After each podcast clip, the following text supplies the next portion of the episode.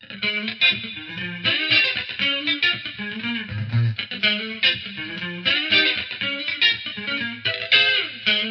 方美人。この番組は、ちょわへよ .com より、各週金曜日にお送りしております。この番組は、音楽、美術、スポーツから、ボランティア、地域活動などジャンルを問わず、多方面で活躍するゲストを紹介する番組です。タイトルの八方美人は、韓国語では褒め言葉で、多彩多芸、彩色兼美などという意味です。はい。今日のゲストはこの方です。こんばんは、えー、かつらぽんぼこ、えー、髪型の落語家です。よろしくお願いします。よろしくお願いします。ということでね、ポンポコちゃん。はい3度目でしたっけ、八方美人。そうだと思います。ね、最多の登場ですけれども。酒飲んで出るのは今日初めてです。そうですね。はいちょっとあの、一杯飲んでいただいて、はいリラックスした感じでお届けしておりますけれども、1年ぶりぐらいの収録なのかな、これ。そうです。うんね。はいそう。その間いろいろありましてね。はい今日はなんと、旦那さんとお子さんを連れて、そうなんです。昭和ヘオスタジオに遊びに来てくださいまして。家族でごちそうになってありがとうございえいいます。えいえ本当来ていただいて嬉しい限りです。ありがとうございます。ぽんぼこちゃんの話は、芸人になったきっかけとかもいろいろ話してるんで、結婚に至るまでの話とか、その辺の話とか、あ、よろしいですか？はい。旦那さんとの出会いとかか見に来てくれたんですよ、繁盛亭に。客だったんですよ。繁盛亭で出会ったんだ。そうなんですよ。すごいなんか運命感じたのが、こんなんやったらあれなんですけど、もともと私出番じゃなかったんですよ。へいや、私こんな芸風なんでね、繁盛亭でもハマってなくって、一週間出番もらうことないんですよ、基本的に。はいはいなかったんですけど、まあ最近はありますけどね、うん当時なかった時に、うん。あの、売れっ子のね、つゆのまる子さんって人がいいんですよ。はい私の一年先輩ですっごい仲いい子なんですけど、うん。でそのつゆのまる子さんがう、ん。一週間繁盛亭入ってたけど、忙しくって、あの、他の仕事と被っていけなかった日に、うん。私が代わりに暇だからっていうので、出番で出た時に、うん見に来てたお客さんなんですよ。へー。だからその時に出番変わってなかったら、うんもしかしたら結婚してなかったかもしんないし。ああ、そうなんですか。そうなんですよ。先ほどちょっと旦那さんの方ともお話しさせていただいたんですけど、旦那さんもそんなに寄席をしょっちゅう行く方じゃなくて、その日たまたまなんか聞きに行ってたっていうことだった。よ、よかったです。なんか今、旦那さんにも聞いたんですけどって言われたから、うん本当は出会い系サイトで知らったんですよとか、そんなん言われるのかなと思って、すっごいヒヤヒヤしたんですよ。よかった。よかった合ってました、ちゃんと。合ってましたねよかった。いろんな偶然が重なってっていう風に。そうなんです、そうなんです。いやーなんかだから、運命なんでしょうね。ねだと思います。いや、割とね、私、こんな言ったらあれなんだけど、その時はね、割とちょっと忙しかったんですよ、私。忙しくって、はいはいうん特にその土日なんかが、あの、仕事埋まってたんですけど、うんで、旦那は旦那でね、当時すごく割とバタバタしてて忙しくって、うんで、土日がなかなか休み取れない仕事だったんですけど、うんお互いたまたまね、なんかその、寄席の次の時に、あの、寄席で会った時に、うんもう、どこ出てますかって話でチラシ渡したりとか、うんこう、連絡先交換した時にね、うんちょっとデートしましょうっていう話になったんですよ。で、っていうのもなんか、旦那が住んでるのが京都で、うん私、東京の人間じゃないですか。はい京都って言ったら、私、中学校の修学旅行で行って、うんなんか、旅館で出たご飯が石井のハンバーグだったんですよ。で そのショックから京都嫌いになってたんですよ。そうなんだ。ろくなとこじゃないと思って。石井のハンバーグで、なんか、石井のハンバーグとしば漬けと味噌汁とご飯で700円とか出てき取られて、あーちょっと夢が壊されますね。確かに京都の。そうなんですよ。うんかといってね、なんか、ご飯も本当に、ほんもりしかこう、乗っけてくれなくって、おひつにもうちょこっとしか入ってなくって、なんか、おかわりは自由ですっていう割におひつにちょっとしか入ってないから、これ2杯しかいけないやんっていうような感じだったんで、嫌いだったんですよ、京都が。そうなんだ。だけど、京都に住んでるから、なんかねうん、私もムラムラしてたんでしょうね、なんか。会いたい口実で、なんか京都の、ちょっと秋の季節だったんでね、うんもみが見たいって見たいから案内してくれないかしらって言って、いわゆるロマンチックなそうなんですよ。それで、うんあの、いつがいいってなった時に、うんこう、二人の休みがあって、おデートしたんですよ。へー。それがきっかけで。どうだったんですか？じゃあ、第1回目のデートは。それがね、私ね、うんいやもうこんなんやったらあれなんですけどね、うんあの、その時31歳でバツイチだったじゃないですか。そっかそっか。はい、はい。バツイチでね、うんで私も寂しくって、あの、今のその旦那とね、はい知り合うまでの間にね、うん前の旦那と別れてからね、うん25人ぐらいに振られてるんですよ。今横に旦那さんいるんですけど、大丈夫ですか？その話って。いや、もう全然大丈夫です本当に。そはいそんなんでね、こう、心がね、うん荒れるような人だったら、だって結婚しないですよ。そっか。まあ、確かにそうですよね。大丈夫です、大丈夫です。うんうん今夜燃えるぐらいですよ、ちょっと 全然大丈夫です。はい。で、それではいはい25人ぐらいに振られてるんですよ。うんちゃんと手帳とか、その時ちゃんとつけてなかったから、うんあの、わかんないんですけど、手手帳帳にね、こう、なんか、あの、ちっちゃい31日までの、はいなんかこう、あるじゃないですか、1日1日、こう、ちょっと5センチ角ぐらいあ、でうん。日記が書けるやつで、今日も振られたとか、今日も振られたとか、なんか、あの、一人は嫌だとか書いてあるんですよ。一人は嫌だって何？なんかもう、いや、振られてね、一人で酒飲んでるから、一人じゃ嫌だ独身は嫌だの？っていう意味ね。そうですねはいはい。一人じゃ嫌だっていうので、うん涙の後でね、こうで手帳がで、よりたりとかしてるのが あって、昔の手帳でね、仕事はすごくあったんですよ。仕事あったから金はあるのに、う時間もあるのに、うん金があるからね、仕事休んでも時間もあるのに、ん。こう、男がいないっていうか、もう一人は嫌だっていうので、涙でよれた手帳とかが出てきてうん、私なんか、ろくな恋愛してなかったなとか、なんか、こう、寂しくてしょうがなかったんですよ。はい。で、その前に付き合ってる人もいたんですけど、うん。その人と結婚しようと思ってたけど、うん。結婚できなかった原因がね、うん。その人月収5万だったんですよ。ものすごい働く人で、あー。365日、うん。1日18時間ろ、8時間労働してうん、月収5万だったんですよ。そういう仕事あるんですね。で、48歳独身で、で、それで、はい。あのー親御さんがそろそろ介護に入ろうかっていう感じだったんですよ。それは辛いですでね。私とにかく子供が欲しかったんで、子供作ったら、うん。私が育てるから、うん。お金はいらないから、うん。産んでもいいって聞いたんですけど、なかなかね、そのタイミングにも恵まれずに、結局別れてしまって、うん。で、でその後にこう、いろんな人にね、うん。寂しさゆえにね、うん。こう、なんですかね、出会ったその日にホテルに行こうとして逃げられたりとか、そんなんばっかだったんですよ。はい。で、やたらとね、なんかこう、ちょっといい感じになって飲みに行こうかって言ってもね、うん。すぐにね、なんか、こう、頼みもしないのにハイボールとか飲んでベロベロになって、勧められてないのにテキーラとか飲んでね、ベロベロになって、帰れないって言ってたら、いや、泊まればって言って、ビジネスホテルのところに置いてかれたりとか、もう、あれなんですよ、帰れないって言って、こうで、もう、だだこねてたらね、普通ね、女の子タクシーに入れるじゃないですか。そうですね。自分がタクシーに乗って帰っちゃったんですよ。それを、タクシーに乗って後ろから、あとつい、つけてください、あのタクシーって言って、後ろついてって、それで、大阪の天王寺で飲んでたんですけど、天王寺から高槻まで、こうタクシーで行って往復1万円払ったりだとか、そんな金の使い方してたんです。そんなやっててね。それ本当の話で、ですか？本当の話ですよ。旦那と付き合うまでね。そんなことばっかやってたんですよ、本当に。それでも、私どうしたら結婚できんのかと思って、うん寂しくって寂しくってう、ん毎日ねうん、子供でも何酒飲んで一人で夜泣きしてたんですよ。夜泣きして、もうビービー泣いてね。うん悲しくなったら後輩に電話して、うんなんで結婚できないんだろうって言ったら、うんこんな時間にね、電話してくるね、その常識が欠けてるから結婚できないんだよって言って。えらい冷静な後輩ですね。迷惑だと思いませんかお姉さん。逆の立場でって。そんな思いやりのない女、誰が僕にしますって言われて。そっかと思って。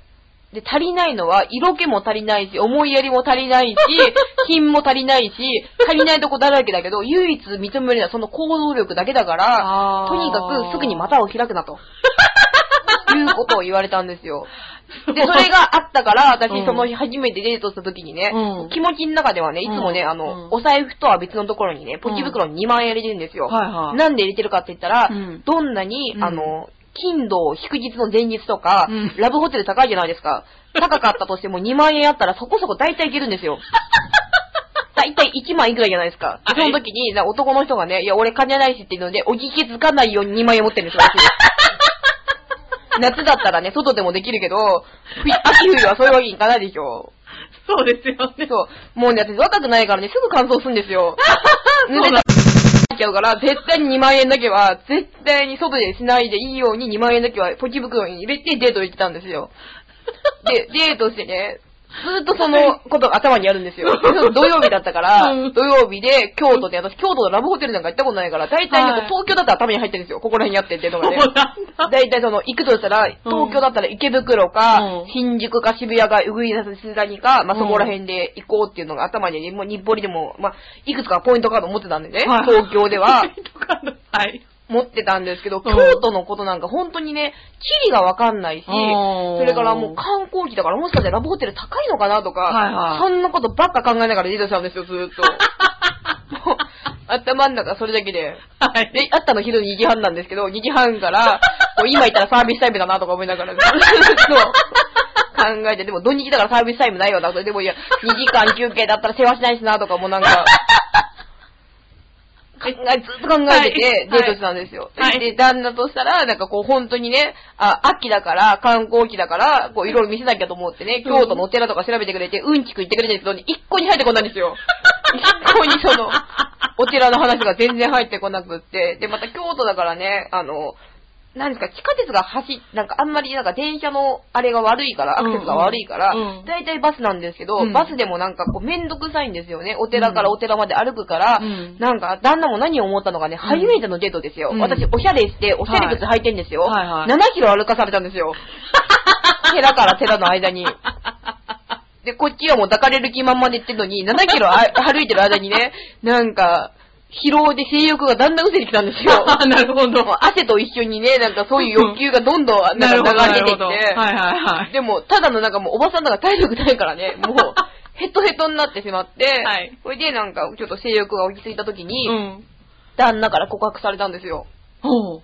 その時になんかこう、うん会ったばっかだけどいいのかなこんな仲良くなってなんて言われて、それで、私もねなんか、うん。昔の私だったらですよ、うん仲良くなったら、うんもっとね、コミュニケーション取りましょうって言ってすぐにホテル行ってたけど、とにかく後輩に、とにかく会って3回目までまた開くなって言われてるから、あー。頭にめっちゃ入ってるんですよ、それが入ってるから。うん。うん、あの、え、仲良くなってて、もしかして私たち付き合ってることって聞いたら、うん。いや、僕と付き合ってくださいって、えで、次の時に言われたんですよ。よでも、舞い上がってしまったけど、うん。でも、とにかくすぐにその、すぐにこう、股を開くな、すぐに好きって言うな、うん。で、なんかその男っていうのは、うん。こう簡単に手に入ったものは、うん。簡単に手放すって、ビーズも言ってると、イージーカムイージーゴーで、大事にしないから、とにかくもう、今までもそうだったんですよ。うん。あの、私好きだよって言われて、うん。私も好きってホテル行って、うん。脱いだ瞬間に別人がいいんですよ。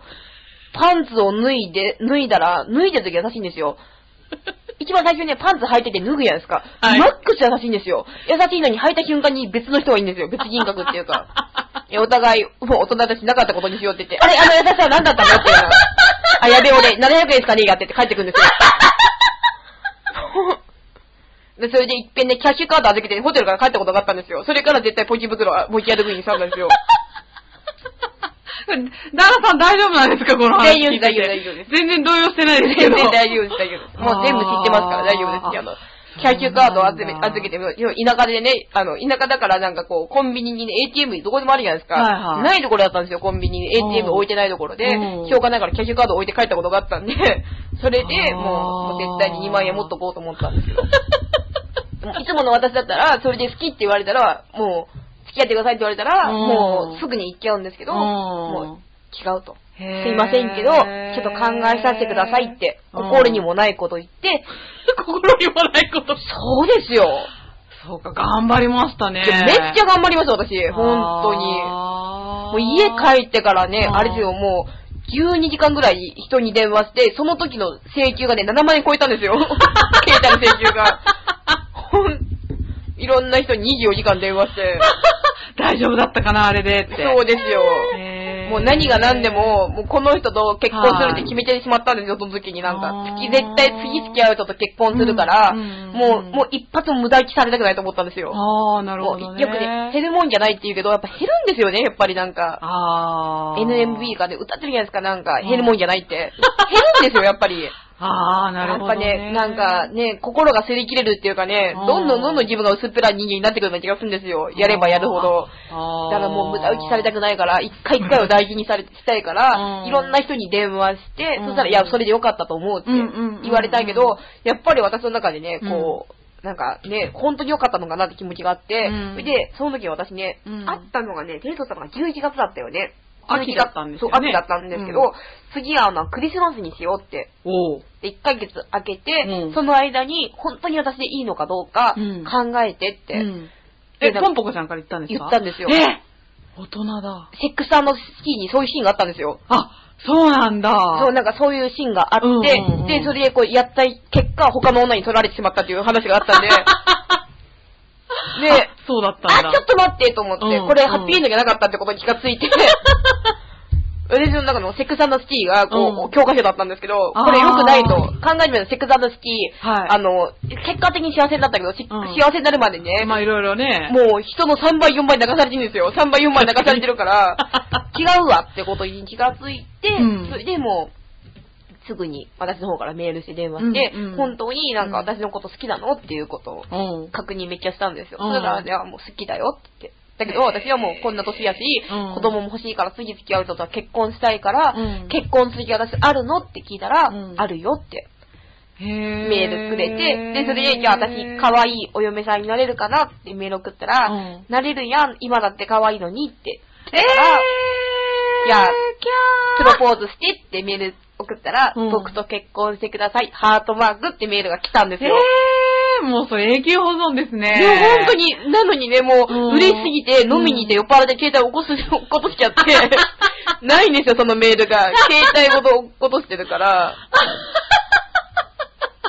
で、それで、その時にね、旦那がウィルコムだったんですよ。はいはいで、ウィルコムで私 au じゃないですか。うんだけど、声聞きたいからね、うんずーっと電話したら結局その7万円ぐらいになっちゃったから、旦那の方が心配して、うん au に入ってくれたんですよ。あー私がウィルコムに入ろうと思ったのに、うんそれで私はもうこの人しかいないと思って、今までね、私が合わせることはあっても、うん合わせてもらうことなんかなかったんですよ。初めてのことで。すごい人ですね、なんか旦那さんね。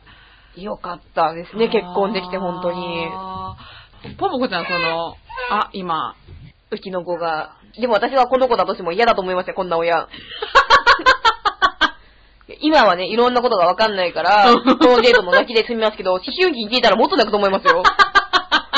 いや、でもすごい楽しみですね、私、この子の成長が。本当ですか、もういや、めっね、ちゃ可愛いですよね、しかも。ありがとうございます。本当に可愛い。もう、ポンポコちゃん似てる。旦那さんにも似てるけどね。いやでも私に似たとしたらね、いやうんたまにね、こう出来破ってね、こうやってこの子がね、無邪気にね、なんかこう、おむつを外してね、こうやって歩き回ってる姿見てね、昔の自分を見てるみたいで、こんな笑顔で。で でもよく笑えますよね。よう笑うんですよ。ね6ヶ月でしたっけ？そう6ヶ月ですうんなんかね、そう、髪の毛もね、しっかり生えてて、こんなにしっかりするもんかなって。なんかね、この子ね、生まれた時から毛生えてて、毛生えててってことなんですよ、髪の毛ね。はいはい。あ、でなんかわかってますよ。うん。あの、そうですよね。いやびっくりですわな。で、なんか、その先生が、うんなんかそう、未熟児の反対で、おうん腹の中で育ちすぎた子は過熟児って言うらしいんですよ。へー。この子は過熟児やって言われまして。あそうなんだ。うん、なんへーそうなんですよ。だいたいね、その生まれたと時で、うん生後1ヶ月ぐらいで大きさ出てきたんですよ。あ、そうなんだ。ね、そういえばなくて4000何キロで。4200グラムすごいですね。あ、4000何キロじゃない。そっかそっか。4000何キロですよ 大変ですよね。私、当時の体重86キロなのに、4000、4086キロじゃないですか。なんかでもね、よく笑うしね。本そうです当にね。うんおかげさまで、なんとかなってます、本当に。ね、でも、ポンポコちゃんずっと子供欲しかったんですね。欲しくてしょうがなかったんですよ、本当うにん。でもね、男もわかるみたいでね、警戒して絶対なんか、しないんですよ。なんか、しないし、絶対になんか、警戒。二重三重で否認してくるんですよ。二重三重でですか？二重三重でかぶせて、絶対にうっかりでもこぼれないように。だからね、終わった後ね、こう、外したらね、青紫になってるんですよ。あ、もう、厳重にしすぎて。厳重にしすぎて、それでもう自分で自分の首絞めてるんですよ。まさに、それでそのまま名前の通りですよね。それでも子供を作りたくないと。はうっかりでもできないようにと思って。そうか、でもね、今少子化だしね。そうなんですよ本当に、子供を産みたいっていう女性も、まあ増えてはいるのかわかんないけど、なかなかね、環境がね、揃わないとっていう言ってる人なんか多いから、ね、ポンポコちゃんみたいに情熱的に結婚したい、子供欲しいっていう人って結構逆に珍しいですよね、今ね。私も自分で自分の性欲に振り回されてるとこあったんですよ。でもね、おかしなもんでね、子供を産んだらね、一切そういうのがなくなったんですよ。へぇー。やっぱこう、ね、今までは、うん。ね、自分、自分、自分だったんですけど、うんこれやっぱね、子供に行くもんなんですね、気持ちが。へー。例えばどういうところが？今までだったらこうだったのに今ってこうだみたいな。いや、今まではね、なんかうん結局、あの、仕事にしても何にしてもね、うん。自分に自信がなかったから、お金をこう稼ぐことによってね、うん。そのお金を使うことによって、なんかこう自分のステータスを上げるじゃないですけど、あこう、こんだけこう、ね、うん。とか、あと女の部分をね、うん。認めてもらうために、こう、金を使ってね、うん。私もう、あの、おごってあげるから、物買ってあげるから、だからホテル行って、抱いて抱いてみたいな感じだったんですけど、もう今はもうそんなことしなくてもね、無条件で私を求めてくれる存在がいるじゃないですか。この子は私がいないと生きていけないんだって。もう一歩、ちょっと昔前私だったらね、あなたがいないと生きていけないぞって言って、足元にこう、絡まってすがる女だったのに、その私がこう、頼られる存在になることによってね、うんものすごいやっぱ変わりますよね、人ってね。もう私が守んなきゃと思って。あそうなんだ。もうだからどんなに嫌な仕事に行っても、うんもうこの子のためにと思って、この子のミルク代のためにと思ってね、うんもう、もうどんなね、うん辛いことも我慢できますもんね。あでもそう考えると子供の力ってすごいですね。すごいですね。すねでも、でも間違っても私みたいにはならないでほしいですね。似ていいのは、こういう優しいね、旦那さんをね、うん包容力のある、もう普通の旦那だったら怒ると思いますよ、そんな。そんな。嫌だと思いますよ。まあね、ちょっと過去の話聞いたら、普通の男の人だったらね、引いてしまったりするような気がすプるんですけど。ルプルになると思いますよ、多分。プルプルになると思うけど、やっとね、プルプルになることなく子供を作って。で、しかもこれね、あれでも、あの、めぐみさんだから話してるんじゃなくって、はい家でも話してるんですよ。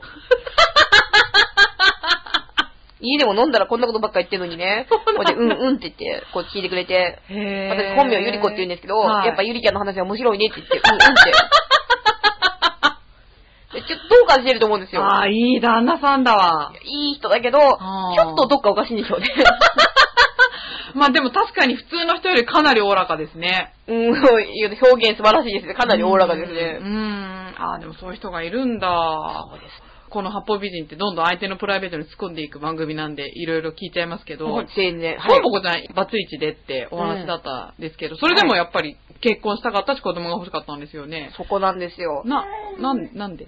結局ね、うん私あの、初めての結婚の時ってね、うんあの付き合ったうん。旦那が、あ、うん違う違う、結婚した旦那が、うんまともに付き合う男の人が初めてだったんですよ。初めての男の人だったんですよ。ああ、そっかそっか。その前に、なんかその、いろいろとね、うん片思いで、うんなんか付き合ったりとかした人もいましたけど、うんそれは案外私が付き合ってたと思ってただけで、全然セカンドだったりだとか、セカンド？あったんですよ。そうか、まあ、あるあるでしょうね、そういうこともね。あったんですよ。私、うん。その、なんかね、その、救急車の時に付き合ってた彼にね、うん。こう、寝ないでチーズケーキ焼いてね、うん。それでなんか、が短大通ってたんでね、うん。学校に持っていく時に、うん。こう、満員電車で潰れたら困るからね、うん。始発に乗って頭にチーズケーキ乗せてね、それで、で、学校で眠って、うん。学校終わってから彼にチーズケーキ焼いてね、うん。あと1万円のなんか、うん。T シャツ買ったんですよ。なんかおしゃれなやつ、ブランドの T シャツ買って、それで、彼の家で、うんあの、私の処理を捧げようと思って、うん。で、今日はなんかプレゼントを3つ持ってきました。1つ目はこれ、寝ないで焼きましたチーズケーキ、わー。2つ目はこれ、1枚の T シャツ、わー、嬉しい。で、3つ目があったしって言って、やろうと思ってね。もう3つのプレゼントを持ってね、こう、はい。こう、頭にチーズケーキ乗せてね、はい。こう、行ったわけですよ。はいはい。それで、こう、彼に会いに行ってね、うん。それで、彼はその時なんか、まあ、サラリーマンだったんですけど、うん。仕事終わってから、うん。こう、会いに行って、それで、あの、何？って言って、なんか今日、なんかわざわざ来てくれてありがとうって、何？ちょっと忙しいんだけどって言ってて、うんうんで、なんかこの人照れ隠しやなと思って、で、実は今日誕生日で今日チーズケーキ焼いてきました。あ、そう、ありがとう。ふんって。うん。で、あの、二つ目が、うんでこれ T シャツ持ってきました。つって。あうん、そう、うん、ありがとう。で、俺、俺ちょっと時間ないんだけどって。え、時間ないんだけどって。え、な、なんで今日泊まるんじゃないのって言ったら、ああ、泊まるよ。え、だから、そう思って着替えも持ってきたんだけどって言ったら、いうん。や、何が？いや、俺今日誕生日じゃん。うん。彼女来るからさ、泊まるんだよ。部屋片付けなきゃいけないからさ、俺時間ないんだよって。あ言われて、それで私はもう、ショックでねうん、二、人で、なんかその、天屋にご飯食べに行ったこととか、こう、走馬灯のようにこう思い出してね、こうん。う、涙が出てきたんですよ。うん。あのデートは何だったの？と思って、うん。それで、まあ、考えてみたらね、うん。まあ、いろいろ、今考えたらですけどね、うん。いつまで経っても私に手出さなかったのそういうことだったんだなと思って、ずっと大事にされてると思ったらうん、ただ単にうん。私に興味がなかっただけみたいなんですよ、なんか。なるほどね。でもそのご飯食べてる時とかはいい雰囲気だったのか。なまあ今考えたら会話なかったんですけどね、そうなんだ。これ食べたら帰ってって言われてたんですよ。だから彼の中ではよっぽど私はただお腹が空いて大盛りしてる人だけっていう、なんか、ただお腹空いてるだけの、かそうなんだ。うん今考えたらですよ。でも私はうんその、うん。男女二人でご飯を食べたらデートだと思ってたんですよ。ずーっと女子高育ちで男の人を知らなかったから、そっかそっか。そうなんですよ。それで、うん。だで、それでそんなことがあってね、うん。すごく自分に自信がなかったんですよ、うん。男の人に対して。で、うん。そんな時にうん、別れた旦那に初めて会ってね、私、その時、その芸人志望で、はい。三大在学中だったんですけど、うんうんで、芸人志望で行った時に会ったんですよ。うんで、向こうはもう11歳上で、うん。バリバリ芸人やってたんですよ。でバリバリ芸人やってて、はいはい。でも眩しく感じるじゃないですか、先輩たちは。すごいなとうん。思ってね。うん。で、その先輩が、うん。ご飯食べに行こうかって言って、で、ジョナサンにご飯食べに行って、うん。それで食べてる時に、うん。なんか、私のことを気に入ってくれたみたいで、うん。会った次の日ですわ。うん。会った次の日に、うん。あの、君いくつだっけって言われて、うん。二十歳ですって言ったら、うん。君が結婚を考える時期になっても、誰も相手がいなかったら、僕と結婚しようって言われたんですよ言われて、うん。でそんなこと言われたことなかったから、うん。舞い上がってしまって、舞い上がるそれは。で、それでなんか、ーうん。もう彼もね、今考えたらツンデレなんですけど、うん。いやもう、あの、悪いけど、なんか、お前みたいなブスとうん。結婚するのは俺ぐらいだぜって。俺はブス戦だから、お前のこと可愛いと思うけど、もううん一般人が見たらゲーハグレベルでブスだぜっていう。うんでも俺はそんなお前が好きだけどね、みたいな感じのツンデレだったんですよ。で、また、二十歳だったからね、そんな小手先に殺せられたんですよ。罠にはまっちゃったんだ。もう31だったら、今もうあー30倍にね、文章に起こして送り返しますけど、ファックスで、私の青春回線って送りますけど、その時分かんなかったんですよ、私。まあ、そうですよね。分かんなかったんですよ。よで、それ、で、付き合ってしまって、うんそれでなんかその、ね、もういろいろあって、まあ、同棲することになって、で、うん。同棲するって言ってもお金がなかったんで、うちのお兄ちゃんに転がり込んで、うん。3人で同居生活してたんですけど、お兄ちゃんも切れちゃってう。ん、で、その切れた理由っていうのが、その人が働かなかったんですよ。あその、俺は芸人だからっていうプライドがあるからだから、だからその芸人以外では食べてきたくないって言って、うん。で、バイト探してきても、なかなか長続きしなくて、あー。で、ここにいたら甘えちゃうから、二人で家借りて、やったら自活するんじゃないかって言ってうん。追い出されて、うん。二人で家借りて、家借りるんだったら同棲って形取ったら、うん。まあ、結婚しないじゃないですか。で、結婚しないから、うん。籍を入れようって話になって、うん。籍入れちゃったんですよ。あねそれがね、すべての間違いの始まりだったんですよ。っていうのが私の言い分なんですよ。彼は彼に多分いろいろ言い分があると思うんですけど。ふざけんなって、美化すんなみたいな感じの、多分めっちゃあると思うんですけど。ー。あー。あ、でもそれでね、多分ね、1回目の結婚ですごい苦労されたと思うんですよ。私もね、子供だったんですよ、本当に。なんかこう、うん夢見てたんですね、結婚に対して。うんまあね結婚っていうのはこういうもんで、みたいなのがあったんですけど、で、うんうん男の人を知らなかったからね、うん男に対してもね、めちゃめちゃきつかったんですよ、私。きつかった？きつかったんですよ。いろんな要求をしたってこと？そうです、求めるものがあって。なるほどね。例えば、なんかあの、今日晩ご飯何食べたいって言ったら、うん私がこうクリームシチュー食べたかったら、彼もきっとクリームシチューを食べたいに違いないみたいな。ああ、はいはいはい。なんか、だって二人は愛し合ってるんだもんみたいなところがあったんですよおー。ただこう、クリームシチュー作るつもりでね、うんこう人参剥いてる時にね、うん今日何食べたいって言ったら、うん旦那がね、いや、何でもいいよって言うんですよ。うん。この時点でカチンと来てるんですよ。ああ。何でもいいよってどういうことだと。ほど。あじゃなくて何食べたいって聞いてんだから食べたいもの言えばいいじゃんって言って。うんうんそしたら、あ、いや、餃子って言われて。うん。うん。クリームシチュー作ってるじゃないですか。うん。餃子？シチューでいいでしょって言ったら、ああ、じゃあシチューでいいよって言ってる。シチューでいいってどういうこと？シチューがいいって言い直せよって言ったら、うっせえなこの野郎ってなって、全部だひっくり返してっていうことが。ああ、それは確かに彼だけを責められないのかもしれないですね。うざかったんですよ、私。漫画に載ってあることが全てだと思ってるから、マー。ガレットで、なんか、あの、え、急がなきゃ卵パン売り切れちゃう、卵パン、すいません、卵パンくださいって言って、はい、この人って怖い不良の人だと思って、不良がこの卵パン食べるなんてって見てて、ほいで、お嬢ちゃん何すんだいた、卵パン一つ、あ、残念だったね、今ので売り切れだよ。えー、食べたかったのにって言ったら、不良がクスって笑って、そんなに食いたいなら半分やるよって言って、こうやって食べかけてもらって、男の人と間接キスって言って食べるのがあったんですよ。それ見てたから、いや、愛する二人は同じものを求めるんだろうなっていうのがあったんですよ。女子校だったから。かわいいな。のがあって、はいそれで可愛い、私の中では可愛いわがままで何食べたいって言ったら何でもいいよ、とイラッと。あで、いや、な、何でもいいから言ってって言ったら餃子が食べたいって言って、あーシチューだからイラッとしてうん、でも今日晩ご飯シチューだからシチューでいいって言ったら、もう旦那としたら、だったら聞くなよって思ったらしいんですよ。確かにね。だったら聞くなよと思って、うんそれででも大人だから、うんいや、シチューでいいよって言ったら、いや、シチューでじゃなくてシチューがいいって言いなさいよって言ったから、うっせえなこの野郎ってなって、もう、切れてっていうのが、っていうのがね、で、そっから私ね、一週間ね、シチューって言うまでずっと前にシチュー作ったんですよ。だけど向こうもそのために餃子って言うんですよ。でそのためにつかみ合った喧嘩ですよ。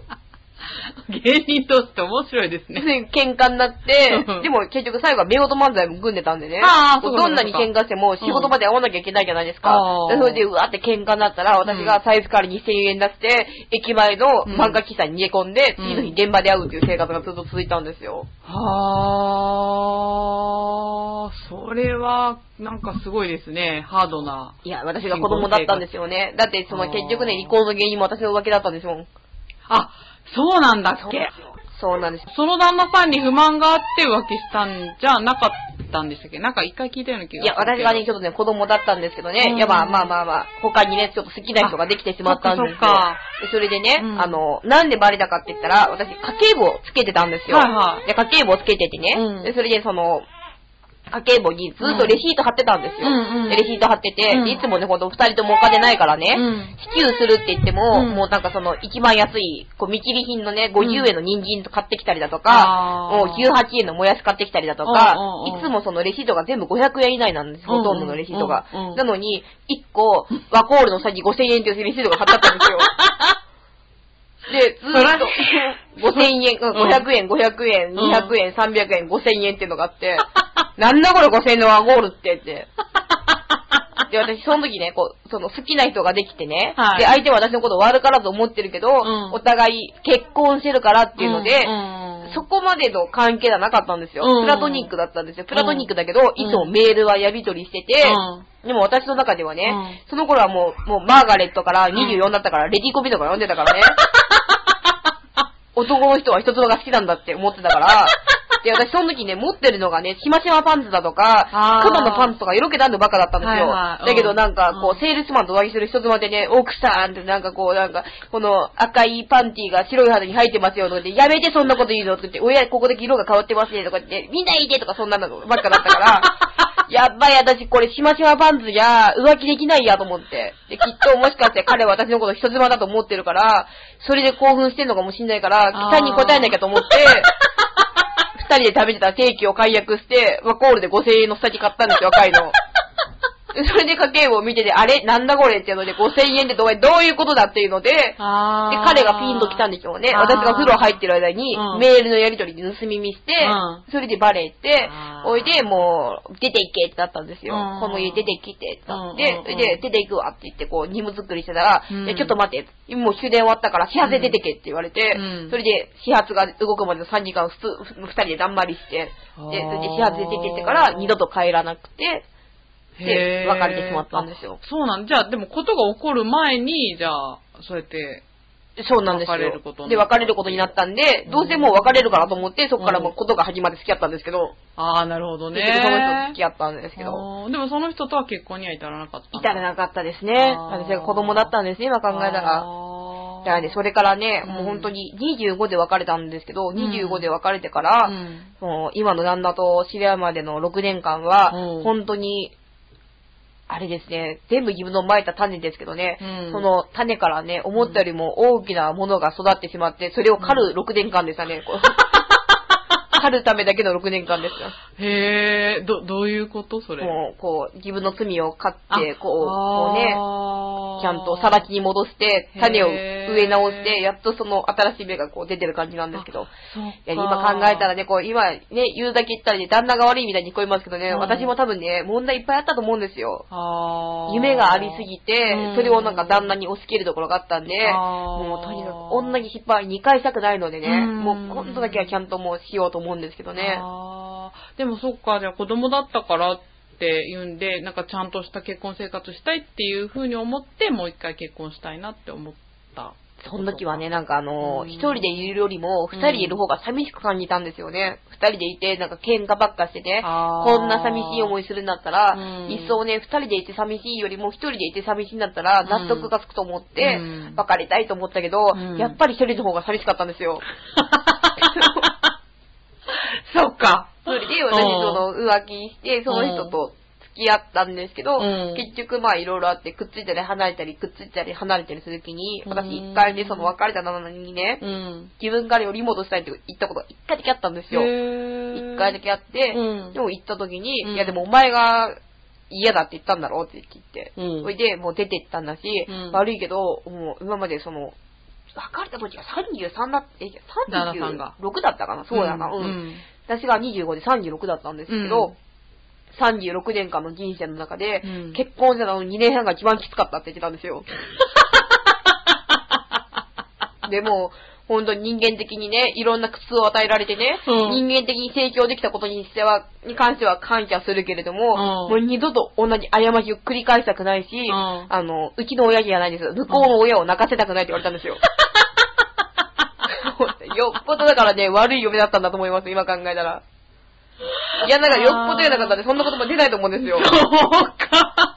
もう、うちの親じゃないんですよね。これ11個離れてるって、私の子11個若いから、うんだからなんかうちの親を泣かしたくないって意味かと思って、ちゃんと考えてんだと思ったら、いや、うちの親を泣かしたくないん。だって、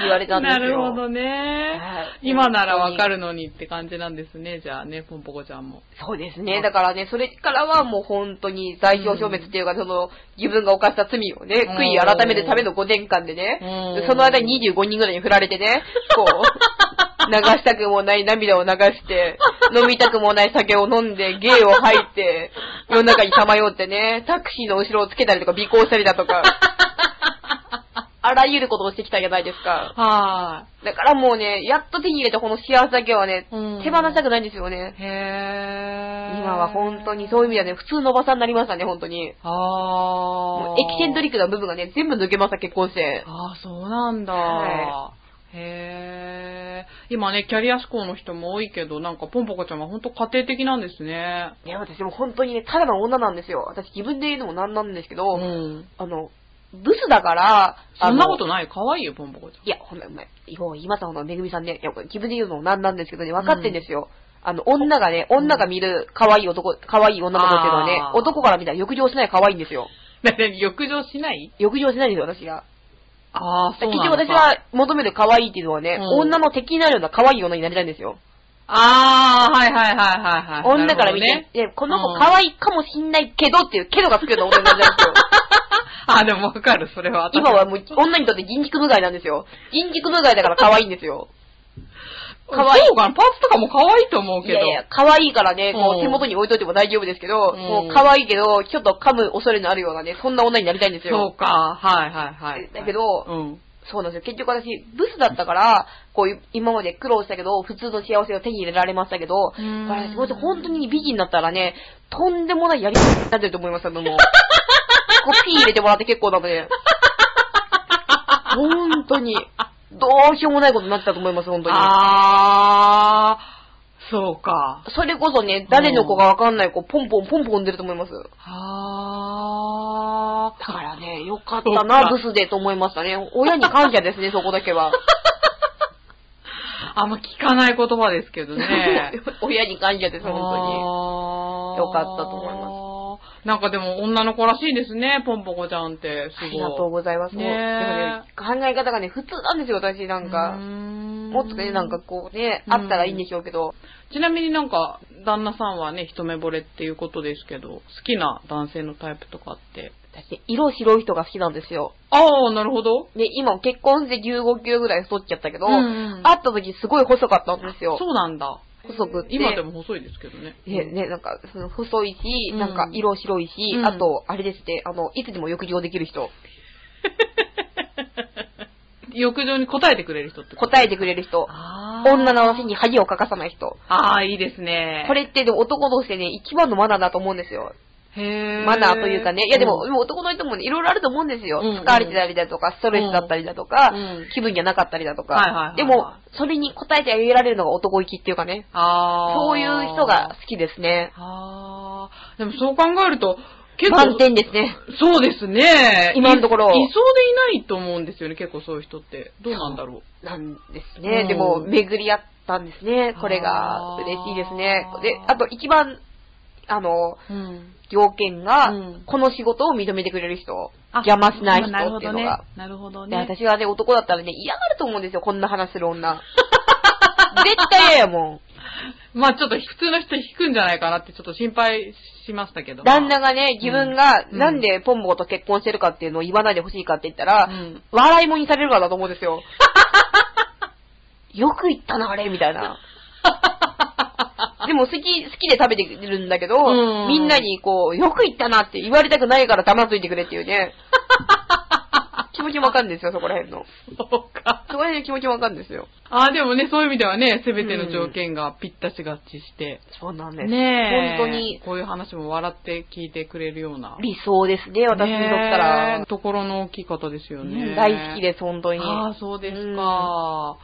幸せオーラが出てる感じですよ。ありがとうございます。もうすぐね結婚1周年なんで、あ、そうなん10だ。月17が結婚記念日なんですよ。ああ、もうすぐじゃないですか。そうなんです。ちなみに10月5日が離婚記念日なんです。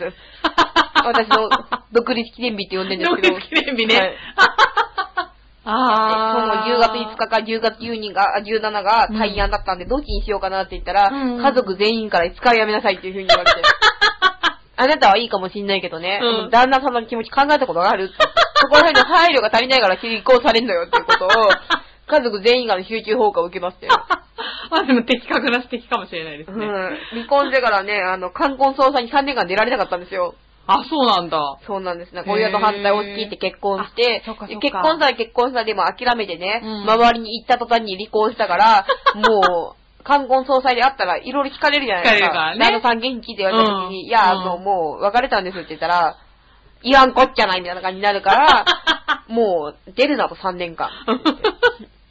なるほど、ね。出られなかった時期があって。大変だったんですね。そうなんです。で、久しぶりにね、あの、うん昨日姉の結婚式で会った時にね、はいはい旦那連れて行ったじゃないですか。うん久しぶりに会った人とかね、うん旦那さんこんな顔だったかしらなんて。おかしいよねみたいな感じなんですけど、でももうお互い大人だから言わないですよね。ああ、なるほどね。だねうん前に挨拶来た人と違うわよね、なんて。そう言えないよ大人だから言わないから、おばあちゃんの言ってたね、3年間冠婚葬祭に出るなんてのは、あ、正解だったっていう。企画だったんだなって。今になったらね、やっぱ亀の声を年の子っていうか、確かに。そういう意味だったんだってよくわかります。あの時はこのクソババアと思ったんですけど。なるほどね。はい。ねでもまあ、ポンポコちゃんそんな幸せな結婚生活を送りながらも、幸せです。お仕事も子供を出産して、最近復活したっていうことで。そうなんですよ。7月からね、うん復帰しまして、うん。で、自分がね、連れてける現場だったら連れて行くんですけど、うん。さっきもそうですけどね、やっぱもう、ね、いつ泣くかわかんないし、うん。それになんかね、あの、あんまりシーシーって言ってる現場にね、置いとくっていうのも子供ストレスかなと思うから、うんもう行くときはね、もうおばあちゃんに預けて、うんで、仕事に行ってるんですけど、ああ、そうなんですね。なんかどうですか？子供を産む前と産んでから自分の芸風って変わったとか思いますか、守りに入りましたね。ああ。じゃあ、例えば俳優の方に無理やり迫ったりとかしたっていう話も聞いたんですけど、あの、もちろんね、うん次そういう仕事が来たら行きますけどね。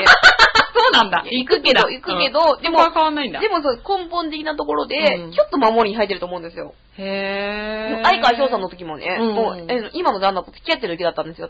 付あき合い始めの付き合い始めの時で、うん。で、なんかあの、その時にはね、まだその、私の落語しか知らないから、うん。この人がね、本当の私の素の部分のね、下ネタとかやってるのを見たら、うん。嫌いになるんじゃないかなと思って、すごく心配だったんですよ。で今まで割とその付き合ったりとかする人、芸人さんとかが多かったのが、うん。芸人だったら芸人同士の気持ちがわかるから、うん。分かってくれるんじゃないかっていう甘えがあって、うん。芸人さんが多かったんですけど、うん。逆に芸人同士だとね、うん。お互いがライバルだから、うん。お互いのこう、成功が嬉しい反面、足を引っ張ってやろうって気持ちもあるんですよね。あー。だからその、あ女のくせにみたいな感じで、うん。うん、なんか、お前が男だったらこんななんか、仕事来てないぜ、うん。いいよな女はそんな極物みたいな感じでいけてよみたいな感じで、うん。手放しで喜んでくれる人ばっかりじゃなかったんで、うん。芸人さんでもこうだから、まあ一般の人だったらもっと拒絶反応を起こすだろうなと思って、正直怖かったんですよ。うん。怖かったけうど、ん。でもこの人に遠慮して、う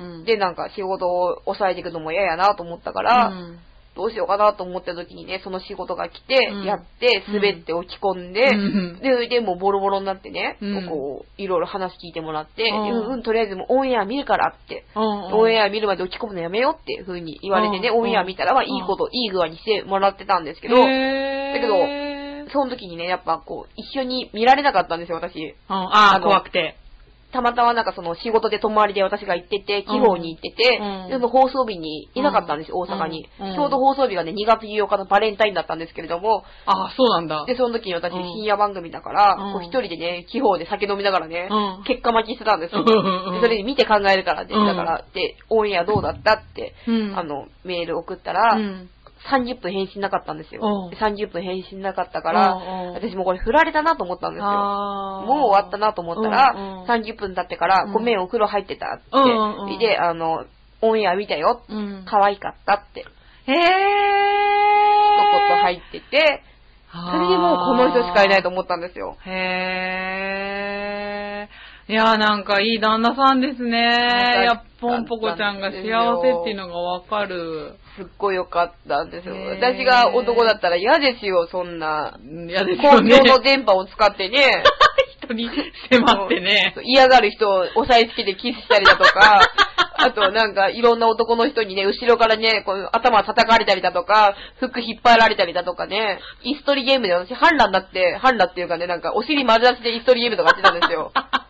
あんなの、あんなのを見てるんですよ。へー。まあ、下ブルマ履いてますけど、うんブルマでね、お尻丸出しでやってるのを見たりとかして、あの、大丈夫って聞いたら、うんそうしたらメールが来て、うんあの、乳首とお股以外は OK って。乳首がダメだよって。そっか。一応ボーダーラインは守ってるんだ、じゃあ、守ってるんですよ。なるほど、ね。ただでもね、あの、残念ながらね、うん乳首もお股も放送できないんですからね。そうですね。モザイク入るからって言ったら、じゃあいいかなって。そうなの？お尻はいいの？って聞いたら、いや、うん可愛いからいいんじゃないかなって。ただでもやっぱ、そうね、そういうふうにこう、どどんと背中を押してくれるけど、ん案外子供の時は自分にブレーキがかかるんですよね。ちょっと待てよと。あ映像で残るってことは、はいこの子が今はいいけどね、ちょっと物心ついて小学校とかやがった時に、うん YouTube とかでお前の母ちゃんケツ出せたねとかだったりとかさ、この子がもしね、まっすぐ育てばいいけどね、うんブレるようなことがあったから、うんあったら、うん母親があんな仕事してるからだって、絶対 PT とかで言われるだろうなと思って、やっぱちょっとそういう仕事やっぱ減らしていこうって気持ちになりますよね。あー、なるほどね。ちょっともう出すのはやめとこうと。へー。ブルマはいいですけど、うんブルマの中身は出さないぞっていう風になんか 変わってきますよね。そっかー。あ、じゃあやっぱり少し変化っていうのはあるんですね。ありますよ。守りに入りましたね、そういう意味では。でもまあ、悪いことではないですよね、それも。形が変わったっていうだけでね。そうですね。うん本当に昔は、で、怖い名詞だと思います、自分でも。そっかー。今ね、やっと気づきました、本当に。人間らしい生活というか。へー。いやー、やっぱなんか母になるってすごいですね。2年前に来た時、私、うん人殺しそうな目してませんでした、高校来た時。いや、そんなことはないけど。殺伐としてませんでした。殺伐、いや、そんなことないけど。そうですか。うん。昔のね、あの、うん南国気分やってた頃が一番やばかったですよ。あー、でもあの時はすごい、確かに、私、ポンポコちゃんとお話しするようになったの、その時よりだいぶ後だったんであ、そっかそっか。あの時はね、声がでかいなって、まあ私も人のこと言えないんですけど。いやもうあの時はね、野良犬みたいなイメージなんですよ、自分で。は本当にもうなん、か、うん。もう、あれね、世間を恨んで、周りを恨んで、自分を恨んで、あ、そうなんだ。もう本当に、もう売れたくって売れたくって、仕事欲しくて欲しくてしょうがないのに何にも叶えられなくって、男もいないし、酒もない、なんかね、男もいないうん。し、仕事もないし、うん。でも、もうなんかこう、マイナスだらけど人生だけど、うん。一発当てたらこれが全部プラスにいくんだと思ってうん、やれどもやれどもなんかこう、泥沼にはまっていくような、もう焦って焦って、周りは結婚するわ、ご祝儀進めないわ、もう、本当に死にそうでした。そうだったんだ。私でも、あの時でもポンポコちゃんって、なんか周りからすごい愛されてる子だなって見えたけどね。本当ですか？いやでも、うんもう、あ私でもそういう意味ではね、周りに恵まれてたんですよ。周りはすっごい私のことをいいように言ってくれるんですけど、うん実質嫌なやつだったんですよ、本当に。本質はめっちゃめちゃ嫌なやつだったんですよ。あ、でも心にはすごい葛藤があったってことなんです本当にね。そうですね。悪い部分がいっぱい詰まってたんですけど、そういうのがね、なんか子供を産んだら、産んだ時にね、お腹の中をお掃除してくれるんですよ。あそうなんだ。私、帝王切開だったんですけどあ、そうなんだ。帝王大きいからね。会で、こう、子供を出した時にね、うん周りにこう、胎盤だとか、羊水とかと一緒に、うん。ゴミみたいなのがついてるらしいんですよ。うん。こんなのも全部掃除しときますねって言って、出された時にね、うん。そういうね、悪い感情が全部抜けたんだと思いました、なんか。へー。めっちゃなんか、そう、帝王切開立ち会ってもらったんですよ、旦那に。そうなんだ。立ち会ってもらった時うん。にどうだったって聞いたら、うん。なんかね、あの、私本名ゆり子なんですけど、うん。ゆり子ちゃんのね、うん。お腹切ってね、うん。こうビローって伸ばしたのがカーテンみたいだったよって言われて、へー。カーテンみたいにこう伸ばして、カーテンにおお腹の皮を突っ張ってね、カーテンみたいにして、で、中でこう、中の作業が見えないようにやってるらしいんですよ。うんで、その時になんかこう、ゴミ出す時に、こうすごい量の脱脂面でうん、ゴミを吸収してたってへー。言われて、こうなんか、うん、本当に50センチぐらいのこう山ができそうなぐらい脱脂面がこう、で汚れを取ってたからその時に多分その、あれだと思います。南国気分の時のドロドロした気持ちだとか、腹黒い気持ちだとか、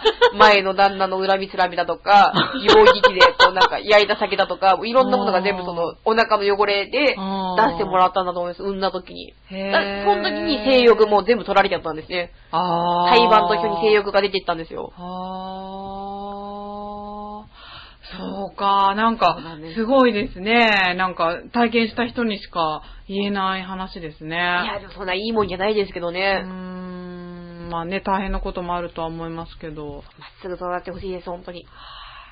ねというわけでね、あっという間に、ポンポコちゃんの、長くなってすいません反省が。いえいえいえはいもっともっといろいろね、話聞けばいろいろありそうですけど。いえいえありがとうございますお時間も来ましたので。はいはい。あの、今後の日程とかってお知らせ。ちょこちょこ出てはいるんですけど、はい今度あの、あの、ぜひ来てほしいのが、うんえっと、11月のうん23日、うん奈良の、あうんの、和食屋さんのね、日和寄せ、日和屋さんってところがあるんですけど、そこで、あの、主催の落語会やってますんで、へでその日は一日、奈良町でところ貸し切って、いろんなところで落語会やってる中の催しの一個なんですけど、うんぜひあの、チケットが全然売れてないということなので、狂って来てください。本当に。あの、打ち止めになってしまいますので、もう切羽詰まってます。よろしくお願いします。はい1300円です。え、1800円かな？忘れません。そこら辺です。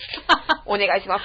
はい。じゃあね、ぜひ、長編のイベントスケジュールの方にも入れとくんで、よかったら。お願いします。はい、確認してください。はい。はい、じゃあということで、はい、今日のゲストは、桂ぽんぽこさんでした。ありがとうございました。ありがとうございました。